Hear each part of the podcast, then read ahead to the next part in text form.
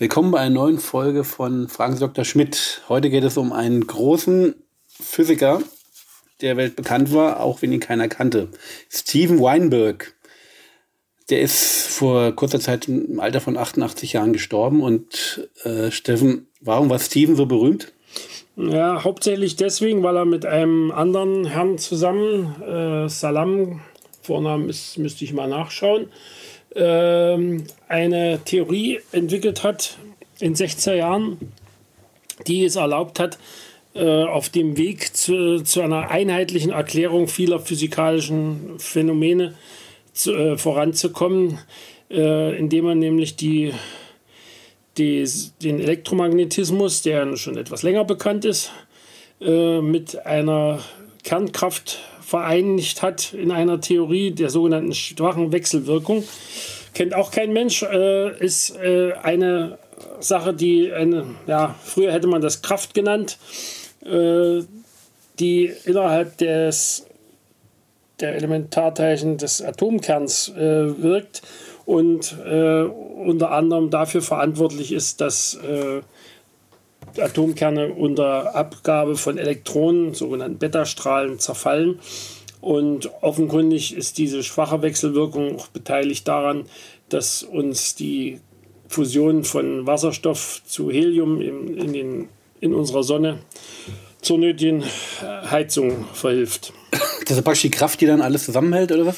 Es ist eine Kraft, die äh, etliches zusammenhält, aber die, die eigentliche Kraft, die, die, die Protonen und Neutronen und im, im, im, Kern zusammenhält, ist die sogenannte starke Wechselwirkung.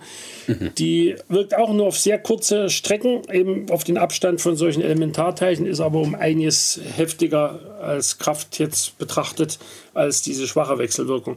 Äh, der, der Punkt ist bei all dem, dass die Physiker, seitdem sie entdeckt haben, dass es ähm, nicht nur feste Körper mit durch Newtonsche Physik gut beschreibbaren äh, Eigenschaften gibt und bisschen über den Elektromagnetismus, sondern all diese Geschichten mit den Elementarteilchen und radioaktiven Zerfall und all dem, dass äh, die physikalische Theorie so ein bisschen auseinandergefallen ist. Und mhm.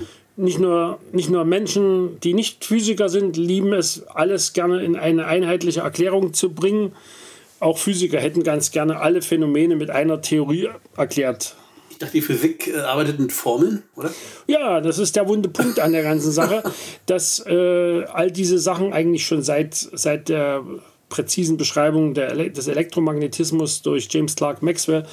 Das war ungefähr wann? Äh, das war Ende des 19. Jahrhunderts. Mhm. Äh, da gab es dann äh, einen deutschen Physiker, der die ganzen Bilder die, mit dem Lichtäther und all dem Zeugs, was, was immer noch gerne mit, mit dem Elektromagnetismus zusammengedacht wurde, äh, beiseite warf und, und feststellte, äh, die ganze Maxwell'sche Theorie sind nichts weiter als die paar Grundgleichungen, also pure Mathematik. Mhm. Das war Heinrich Hertz, der mehr bekannt ist wahrscheinlich als äh, Entdecker der Tatsache, dass man mit Elektromagnet dass man elektromagnetische Wellen, Radiowellen durch die Luft und auch durchs Vakuum transportieren kann. Und auf diese Weise ist er dann an all dem beteiligt mit seiner physikalischen Theorie, was wir heute beim Mobilfunk, beim WLAN und sonst wo haben.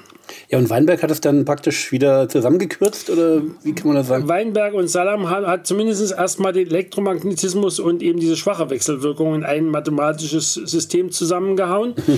äh, andere haben, also Richard Feynman und, und äh, Murray Gell-Mann, letzteres vor allen Dingen bekannt, sofern man das bekannt nennen will, obwohl der ist ein bisschen bekannter, einfach wegen der, wegen der schrägen Idee, äh, die nennen wir es mal Teilchen, aus denen die bis dahin für elementar gehaltenen Protonen und Neutronen sich zusammensetzen, die sogenannten Quarks, dass er das aus einer, äh, aus einer Zeile bei James Joyce, die, die irgendwo die Formulierung rausgeglaubt hat, dass äh, drei, drei Käse hoch machen sozusagen einen ganzen Käse.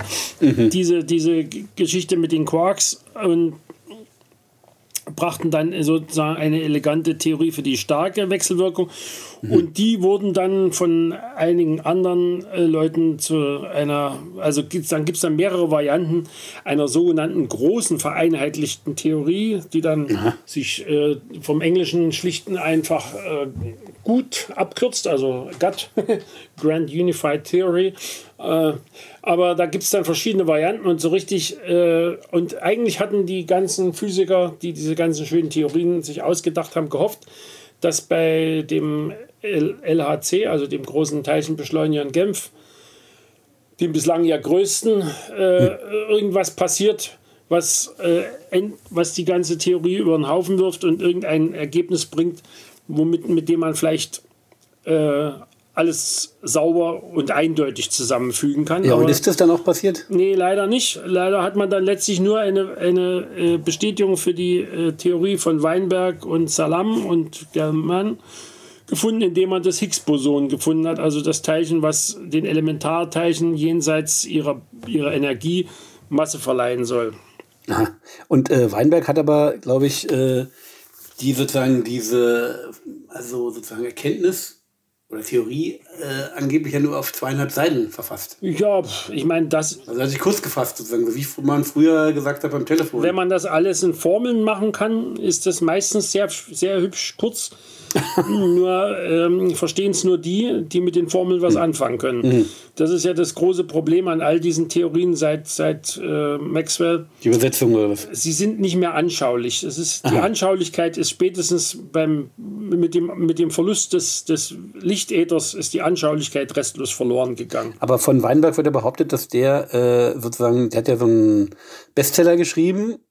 Der ja. nennt sich die ersten drei Minuten und äh, da hat der angeblich super anschaulich, sage ich glaube, die Entstehung des Universums. Ja, äh, ja, das, das ist schon, das ist schon richtig. Anschaulich ja, aber da ist die Frage, wie viele Vereinfachungen drin gewesen sind, die, wenn, wenn dann die Leute sie in den falschen Hals gekriegt haben, mhm. dann eigentlich zu einer Deutung kommen, die Weinberg selber vielleicht nicht mehr unterschrieben hätte. Mhm.